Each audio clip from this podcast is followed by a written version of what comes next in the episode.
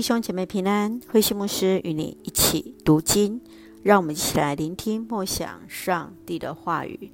使徒行传二十二章一到二十一节，保罗为自己辩护。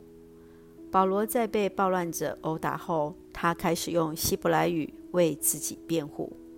保罗先是分享自己的亲身经历，他曾经是一个传统的犹太人，逼迫基督徒。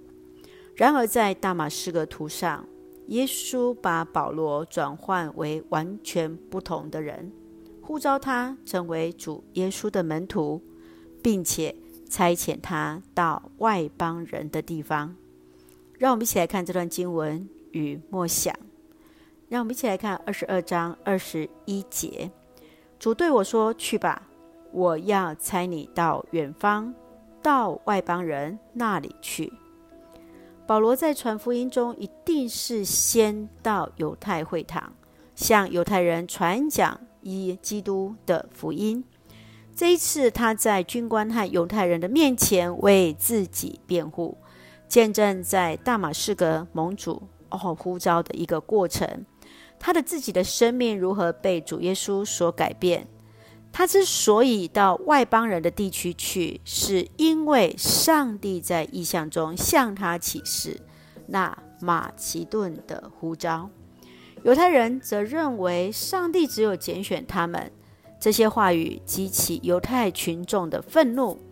亲爱的弟兄姐妹，在你的生命当中，曾经经验到上帝在你生命的哪些作为呢？你会如何与人分享？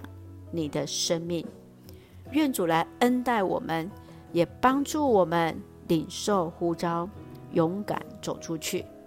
一起用二十二章十五节作为我们的金句，你要为他做见证，把你所看见、所听见的告诉万民。